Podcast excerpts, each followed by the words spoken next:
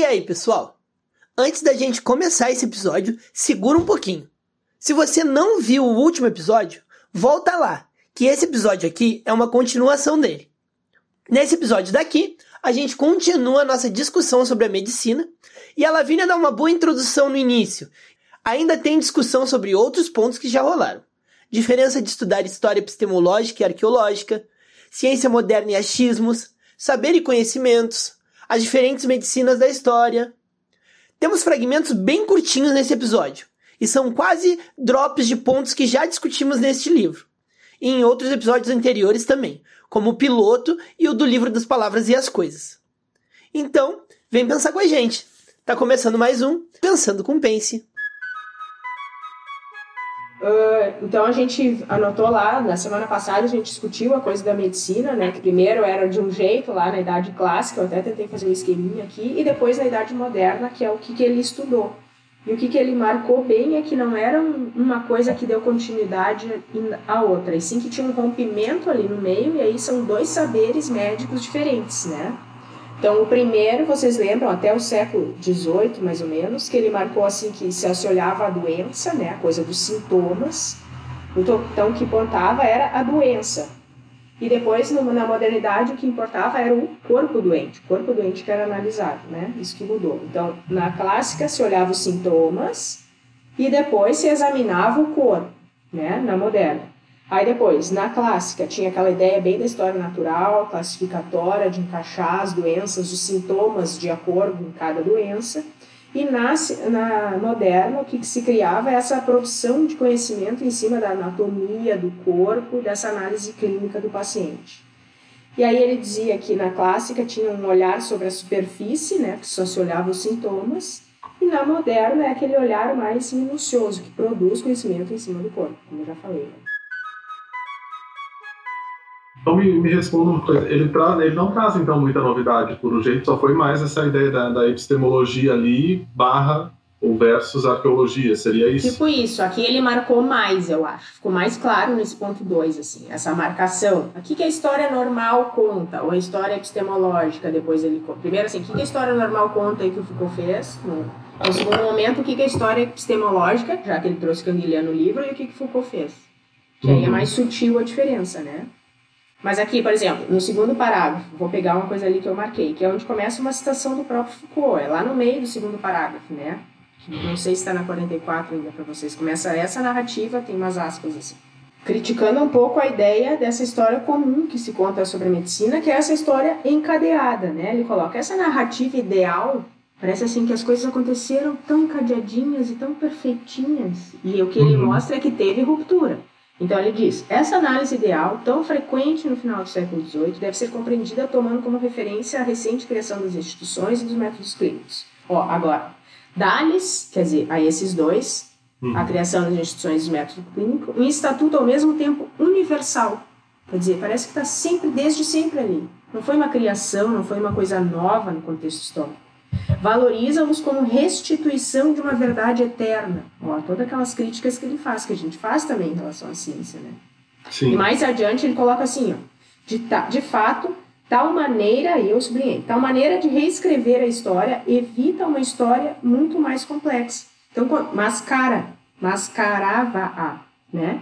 Então, do jeito que conta, assim, que parece que ah, a medicina estava sempre buscando aquele olhar clínico e tal. Parece que lá no fundo eles já sabiam o que, que ia acontecer, então só faltou aflorar de dentro dela, né? Todo esse viés de análise em cima do corpo, mas já estava lá. Então ele parece que as coisas são muito natural, naturais. E o que Foucault mostra é, não, a história é bem mais complexa. Tem vários saberes, ele traz lá a questão da linguagem, a questão do olhar, e tudo isso mostra uma história bem mais complexa. Então aqui ele Sim. mostra uma crítica, assim, a essa história que a gente conhece dos fatos, né? Que antes o autor disse factual. Uh, essa ideia da narrativa ideal, uh, pensando lá naquele capítulo que a gente tem da, das revistas de variedades pedagógicas, e aí pensando na tese, da, dessa coisa dos fragmentos, sabe?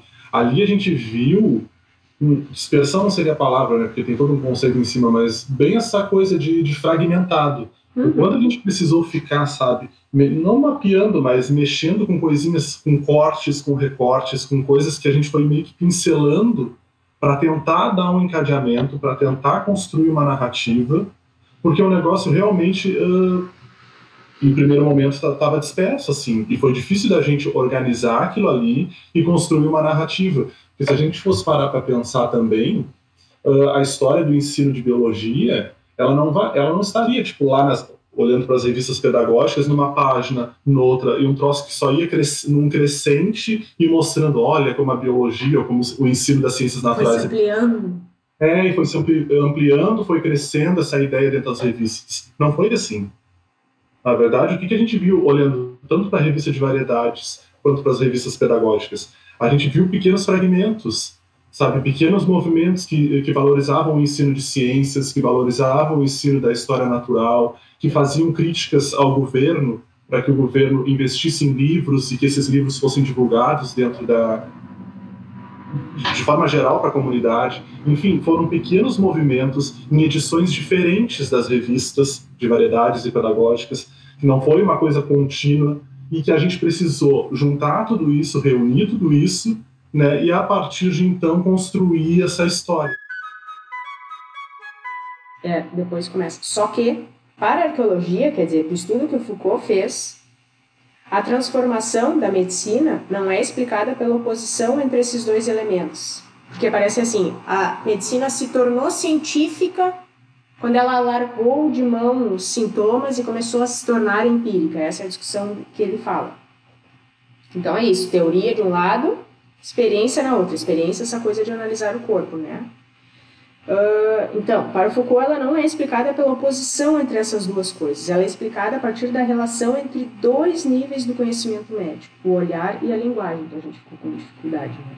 Depois de pa parágrafo começa para melhor compreender. Aí tem a segunda frase. Sem dúvida, esse livro não é uma história arqueológica. A gente super curtiu a história arqueológica que tinha como régua sempre o conhecimento científico, lembra? Aí ele responde mais adiante, ó, o que, que diferencia, etc. O ponto básico é que a abordagem do Foucault ainda não formula a distinção entre arqueologia e epistemologia a partir da diferença de nível entre ciência e saber. É isso que a gente vai ver o tempo inteiro.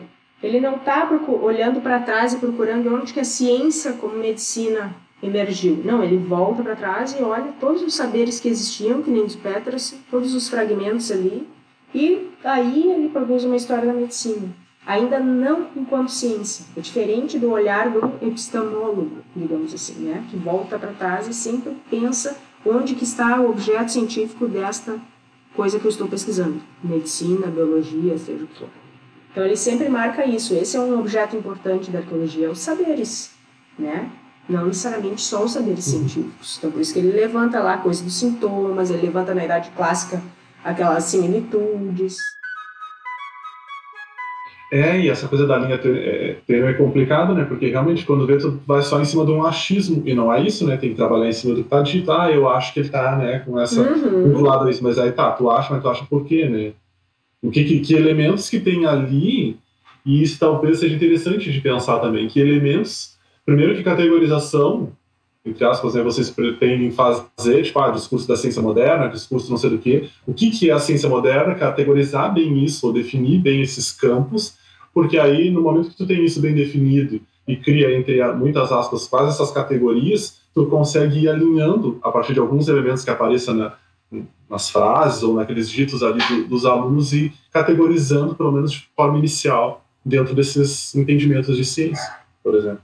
Para não tá. ficar os achismos, no caso, para a gente ter o que falar, ó, tal coisa, é, eu acho. Que, que Pontos de partida. O ponto básico é que a abordagem de Foucault ainda não formula a distinção entre arqueologia e epistemologia, a partir da diferença de nível entre a ciência e o saber. Tá vendo que ela começa dizendo distinção entre arqueologia e epistemologia, né? É que a abordagem de Foucault ainda não formula. Essa parte eu não entendi direito. Tá, é que aqui ele, dá, ele, ele complicou o que ele quis dizer, eu fui entender mais no fim o que ele quis dizer aqui.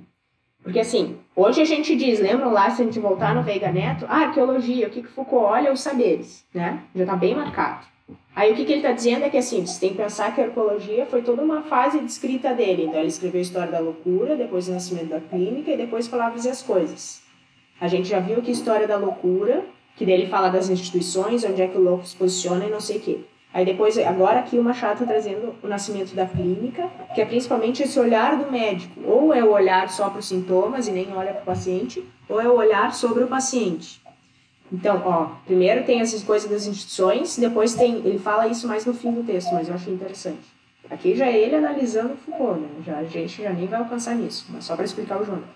Então, primeiro essa coisa da instituição, depois essa coisa do olhar, que é o que mostra, e quando a gente entrar no Palavras e as Coisas, que vai vir a, a ideia do saber. Até no final eu fiz um esqueminha aqui também. Então, História da Loucura olhou as instituições, Nascimento da Clínica olhou é, essa coisa do olhar, e depois o próximo capítulo, que o, o Pedro Peterson já começou a ler, que ele vai falar do saber. E aqui eu achei legal também que ele marcou, né, que a gente até conversou lá que a gente agora, que já leu Palavras e as Coisas, consegue enxergar que a medicina clássica e a medicina moderna, que ele chama aqui, tem uma diferença, porque também a episteme daquela época ela era outra, né? Tem tudo a ver com o local onde elas estão. Só que a gente só consegue se dar conta disso porque a gente já leu Palavras e as Coisas. Porque tem uma hora aqui no texto que ele chama atenção. O conceito de episteme ainda não apareceu nesse livro. Vai aparecer no Palavras e as Coisas, que é o que é o próximo que ele vai comentar aqui no capítulo 3. Né? Então ele mostra assim, imaginem, toda uma a repartição das do, como Foucault foi construindo o conhecimento dentro da arqueologia toda, dentro da da fase arqueológica, se a gente pode dizer assim dele. Então achei interessante assim. Parece bastante coisa, né? Mas como a gente avisou lá no início, isso são só fragmentos de alguns conceitos que a gente vem trabalhando há um tempo. Muito obrigado por ter nos acompanhado até aqui e nos encontramos no próximo episódio.